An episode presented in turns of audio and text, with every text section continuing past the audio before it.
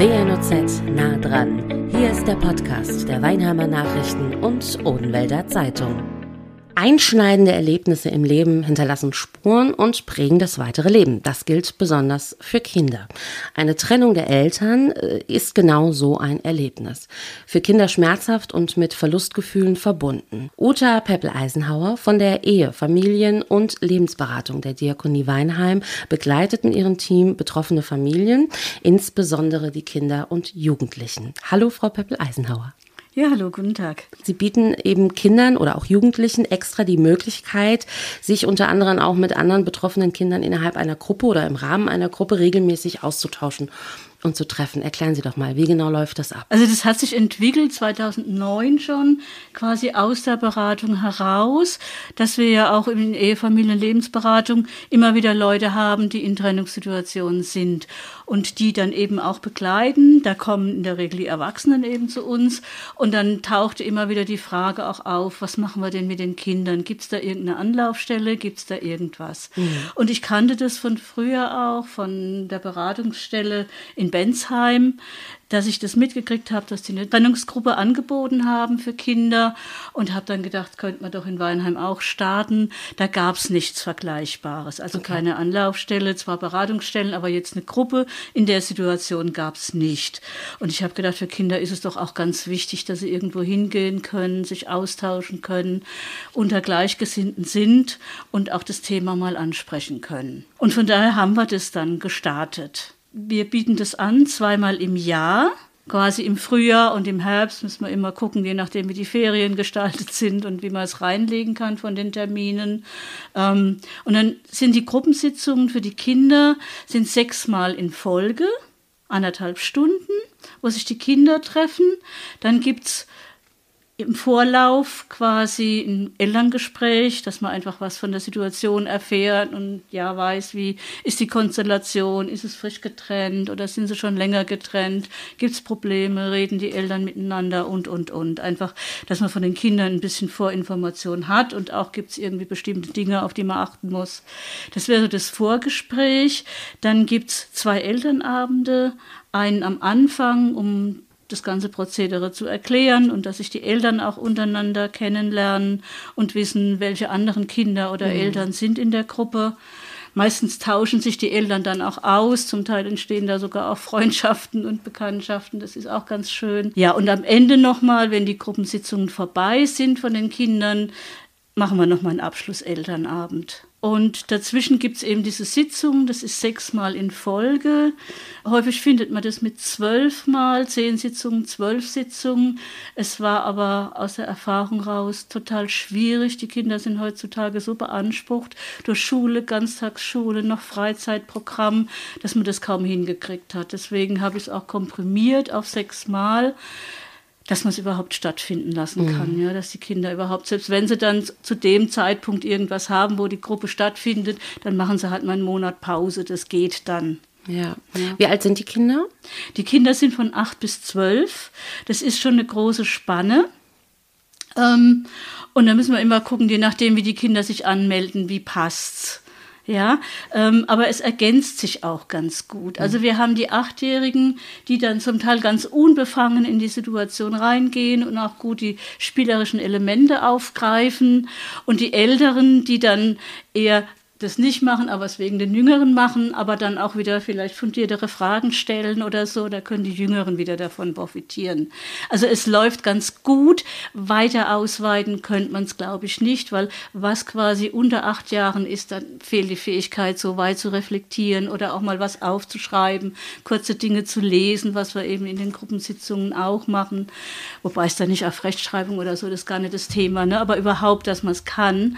Ähm, und wenn es dann in die Pubertät geht, ist es auch wieder ein völlig anderer Umgang damit. Von daher ist das so die Altersspanne, die man gerade so vertreten kann. Wie läuft denn so eine Sitzung ab? Erzählen Sie doch mal, ob es mhm. jetzt die erste, die dritte oder die, die, die letzte ist, äh, ist glaube ja. ich egal. Aber ähm, was erwartet die Kinder, wenn sie mhm. zu Ihnen kommen? Also wir haben einen festen Rahmen erstmal. Das heißt, wir machen eine Anfangsrunde, wo jedes Kind so erzählen kann, wie war denn meine Woche? War ich bei Papa? War ich bei Mama? Was habe ich erlebt? Wie ging es mir da? Ähm, und wir haben eine Schlussrunde, wo es einfach um die Sitzung geht, wo man nochmal sagt, sagen kann, was hat mir gefallen, was hat mir vielleicht nicht gefallen, wo habe ich mich unwohl gefühlt oder was fand ich auch toll, was hat mir weitergeholfen. Und ja, Zwischendrin gibt es eine kleine Pause, das machen die Kinder immer sehr gern, wo wir einfach kein Programm haben. Da gibt es ein bisschen was zu trinken, da gibt es ein paar Äpfel oder irgendwie anderes Obst, ein paar Kekse. Und da können sie einfach ein bisschen quasseln oder irgendwie was machen. Und das machen sie auch ganz gern. Also je mehr Sitzungen, je wichtiger wird die Pause. Dann haben wir endlich Wie Pause. im Schulunterricht quasi. Wie im Schulunterricht, so ähnlich, ja. ja. Wobei es eben nicht wie Schulunterricht läuft. Also das ganze Prozedere ist sehr, sehr spielerisch. Ähm, man kann mit Kindern in dem Alter nicht die ganze Zeit Problembesprechungen machen. Das machen die nicht mit, das wollen die auch nicht. Sagen, die wollen, wollen dann auch nicht, wieder ne? was Lustiges, die wollen was spielen.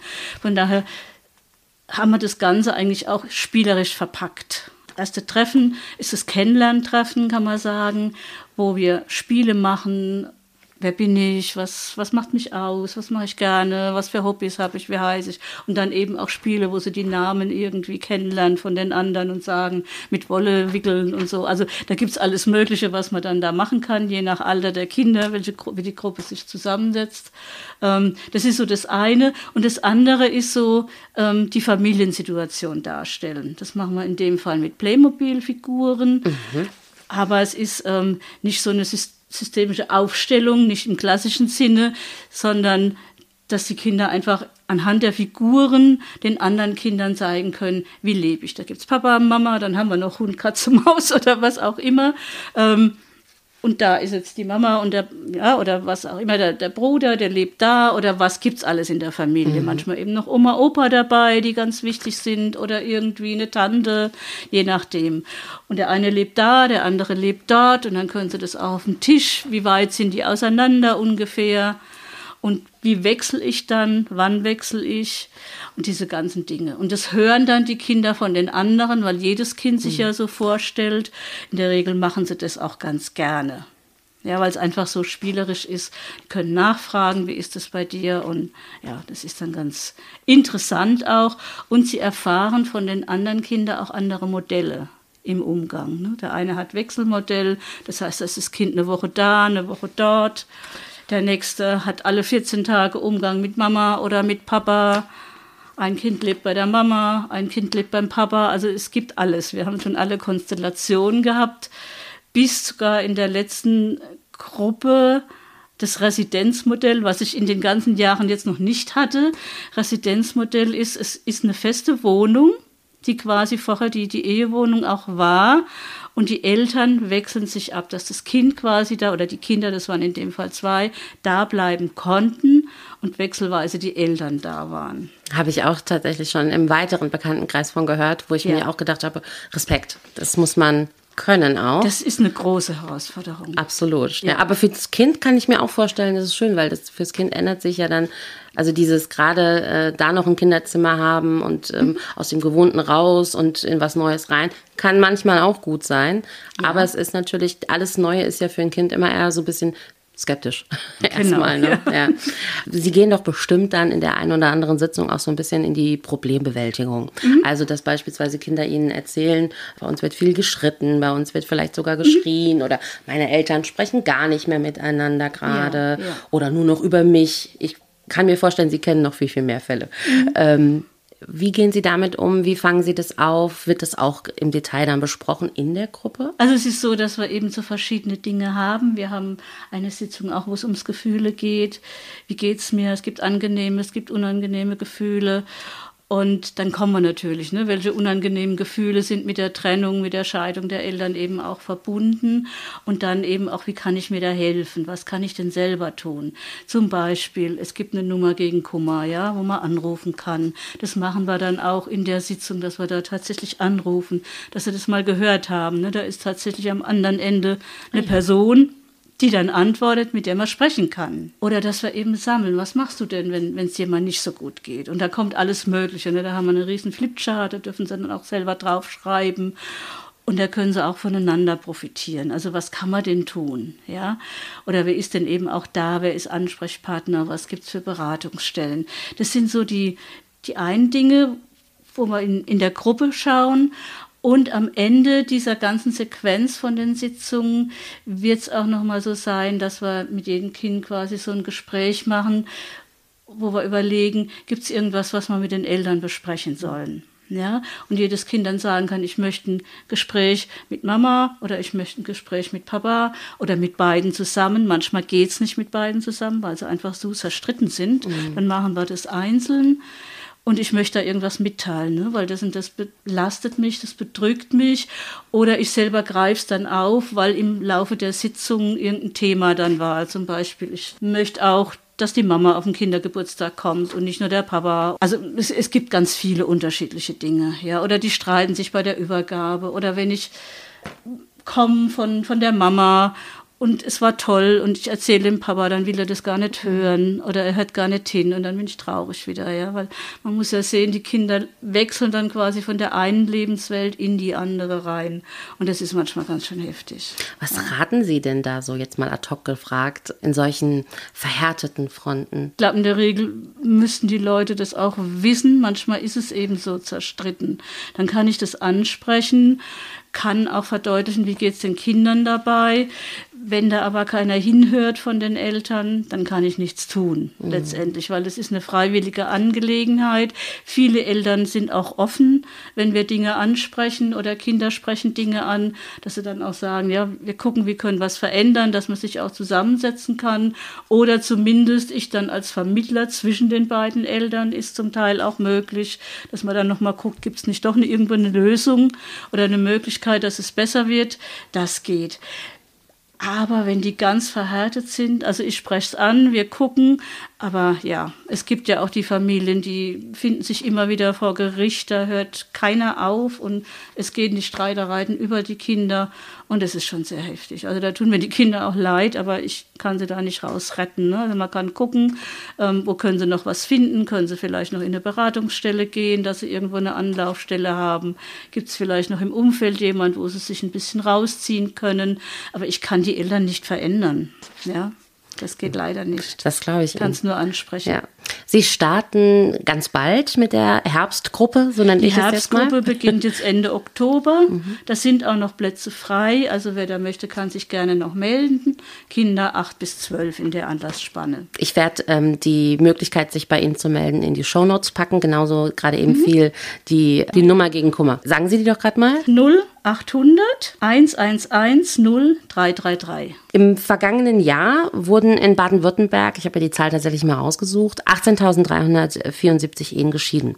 Damit ist die Zahl der Ehescheidungen nach Angaben ähm, des Statistischen Landesamtes im Vergleich zu 2020 zwar um knapp zwei Prozent gestiegen, aber gegenüber dem Jahr 2019 um drei Prozent zurückgegangen. Also es ist so ein bisschen pendelnd. Bemerken Sie, weil Sie ja auch eben sagten, Sie machen es seit 2009 jetzt mhm. in, in diesem Rahmen, bemerken Sie eine Veränderung? Also könnten Sie pauschal sagen, über die Jahre hinweg ist der Bedarf dahingehend gestiegen. Ähm, auch die Pandemie beispielsweise hatte einen Einfluss. Wie ist da Ihre Erfahrung? Also die Pandemie, die zeigt sich jetzt so ein bisschen. Während der Pandemie war eigentlich eher so ein Stillstand. Ne? Wir konnten da auch die Gruppe nicht starten, aber es war auch wenig in Beratung. Die Leute waren so beschäftigt mit sich selber, mhm. überhaupt irgendwo den Alltag zu stemmen mit Kindern. Ähm, von daher waren da wenig Anfragen. Und so nach der, also nach der Pandemie, soweit man das jetzt sagen kann, also nachdem sich das wieder geöffnet hat, kam das so, ne? Die Belastung dann, die, die Leute sitzen eng aufeinander und die Problematiken haben sich einfach nochmal stärker gezeigt, ne, in diesem engen Rahmen.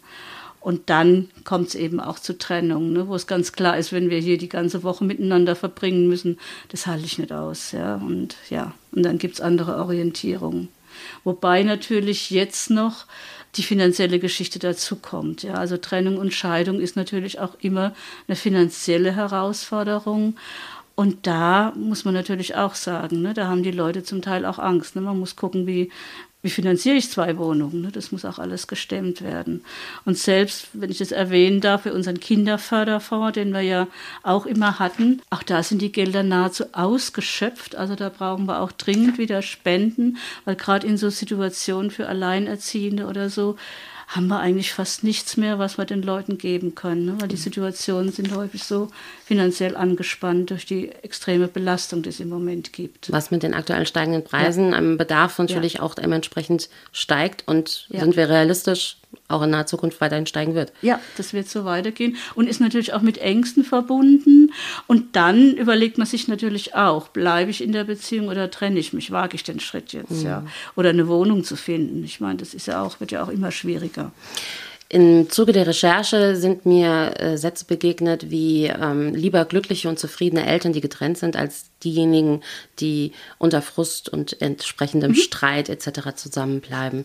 Gerade jetzt mit Blick auf, was Sie gerade gesagt haben, kann ich mir eine Trennung, eine Scheidung überhaupt leisten? Mhm. Und wenn nicht, bleibe ich vielleicht einfach weiterhin zusammen. Also ich sehe diese riesige Diskrepanz auf der einen Seite, dass ja. man sagt, gerade für die Kinder ist es wichtig, sich das, dass man dann realistisch ist und sagt, ich trenne mich vielleicht eher und mhm. schaffe dadurch zumindest, ähm, dass das alles sich ein bisschen wieder beruhigt und ich auch als Elternteil ausgeglichener bin und so weiter. Ja. Und habe aber auf der anderen Seite die Problematik, dass ich sage, ja Gott, aber ich kann's, ich kriege das nicht gestemmt, ich kann es mir nicht leisten. Mhm. Was dann?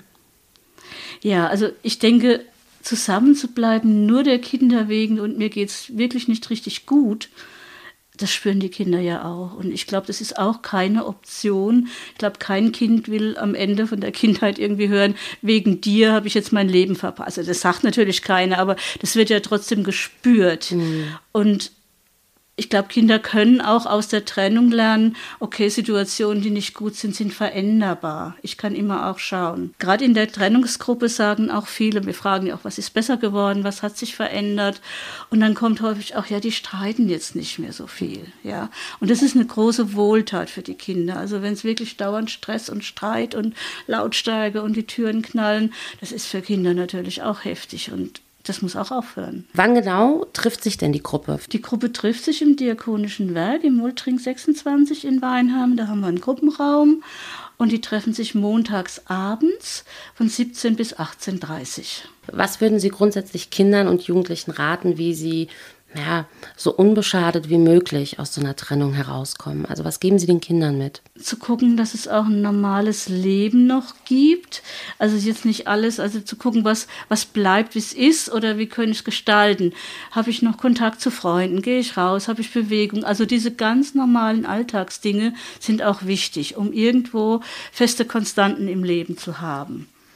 Und auch zu wissen, ich habe jemand. Also wo ich mich hinwenden kann, wenn ich traurig bin, wenn es mir schlecht geht, ja, wo ich mich auch mal zurückziehen kann, wo ich nichts leisten muss, nicht irgendwie was können muss, wo ich einfach mal so, ja, mich unter die Bettdecke verkriechen kann oder einkuscheln kann, sei es Mama, sei es Papa oder sei es eine Oma oder Opa, selbst das, ne, also wenn ich zumindest eine Person habe, wo ich sagen kann, da kann ich hingehen mhm. und kann auftanken mal wieder. Ist da irgendwas, was wir dem Kind oder vielleicht auch den Eltern, die mhm. das jetzt hören, mit an die Hand geben können? Also ganz wichtig natürlich die Botschaft, ich bin nicht schuld ne, für jedes Kind.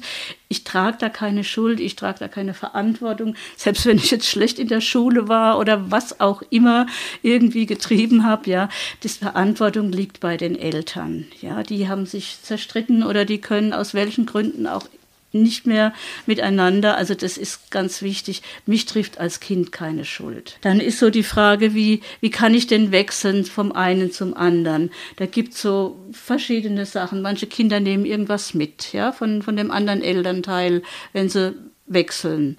Zum Beispiel irgendein Kuscheltier oder irgendwas, irgendein Symbol oder so. Oder man sagt, wir telefonieren abends nochmal, ich sage dir gute Nacht, ja, weil der, der Trennungsschmerz ist ja zum Teil auch schwierig. Andere schotten sich total ab, also so wie Sie sagen, das ist sehr individuell und sagen, dann bin ich bei Papa und dann weiß ich, okay, die Mama macht andere Sachen, ich bin da und stelle mich darauf ein. Mhm. Andere müssen sich verabschieden und brauchen nochmal abends was. Also wissen es alles in Ordnung, auch bei der Mama dann und dann kann ich auch ruhig schlafen. Ja, und von den Eltern zum Teil können sie gut miteinander reden oder sie können miteinander reden, finden ja jetzt auch über WhatsApp, über alles mögliche Medien, wo man sich austauschen kann und sich nicht ähm, gegenüber sitzen muss, ne, was ja meistens dann schneller zu Streit führt. Das ist eine Möglichkeit. Und man kann zum Beispiel auch ein, ein Heft nehmen, wo man dann Informationen reinschreibt. Ja, also das Kind war, was weiß ich, heute so und so oder kränkelt oder was auch immer oder braucht noch das und das, ja, ähm, dass man sich einfach Botschaften auch mitteilt, mhm. ja, oder wenn Fragen aufgetaucht sind, wenn Dinge irgendwie waren, ja, weil sonst weiß es der andere ja auch nicht, was ist denn passiert übers Wochenende. Und eben auch wichtig, ich darf Papa und ich darf auch Mama lieben, ja, keiner ist jetzt der Böse, selbst wenn die sich gegenseitig böse sind, ich darf sie beide lieb haben. Ich muss jetzt nicht da irgendwie gucken, ja, und zu dem einen nur halten. Ja, das ist sowas. Und ich kann auch nicht ähm, Partnerersatz sein. Ne? Das ist auch was, wo Kinder leicht reinrutschen in diese Situation. Ne? Dann ist die Mama allein, ist traurig oder der Papa ist allein. Dann will man die trösten und bietet sich quasi an. Also Kinder bieten sich da an. Und dann ist auch die Verantwortung bei den Eltern. Abschließend vielleicht noch eine wichtige Frage. Kostet denn diese Gruppe für Trennungskinder etwas? Nein, Sitzungen sind kostenfei. Ende Oktober geht es ja, los. Genau. Ich wünsche ganz viel Glück für den Start. Vielen Dank. Vielen Dank, dass Sie da waren. Alles Gute weiterhin. Danke auch. Das war WNOZ nah dran, der Podcast der Weinheimer Nachrichten und Odenwälder Zeitung. Zu hören auf allen gängigen Streaming-Portalen und auf wnoz.de slash podcast.